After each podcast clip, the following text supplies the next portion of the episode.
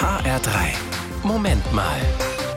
Ja, in der aktuellen Situation wissen wir, ältere Menschen gehören zur sogenannten Risikogruppe. Menschen mit Vorerkrankungen. Aber was mit Schwangeren?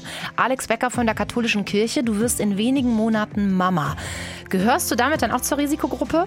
Na, zur Risikogruppe gehöre ich offiziell nicht. Und trotzdem ist es schon ein komisches Gefühl, denn ich bin ja nicht nur für mich selbst verantwortlich, sondern eben auch für den kleinen Menschen, der sich noch nicht selbst schützen hm. kann. Ja, wahrscheinlich machst du dir dann um dein Baby besonders große Sorgen im Moment. Letzte Woche hatte ich so einen Moment, da habe ich mir echt Sorgen gemacht. Über gar nichts Konkretes, sondern weil die ganze Situation im Moment so unsicher ist. Und das hat mir plötzlich richtig, ja, Angst gemacht. Aber in dem Moment hat mein Baby mich getreten, so richtig. Ja, und da musste ich lachen und habe ihm gesagt, du hast ja recht, Angst haben, das ist auch nicht gesund.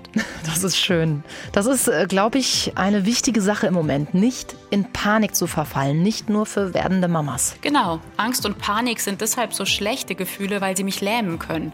Dann kann ich gar keinen klaren Gedanken mehr fassen.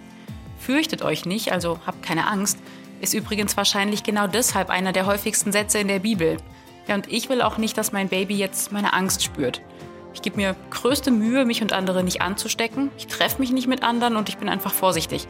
Aber ich will mich auch nicht verrückt machen lassen. Ich glaube, weniger Angst und möglichst viel Zuversicht tut jetzt gut. Mir und meinem Baby und überhaupt allen Menschen. HR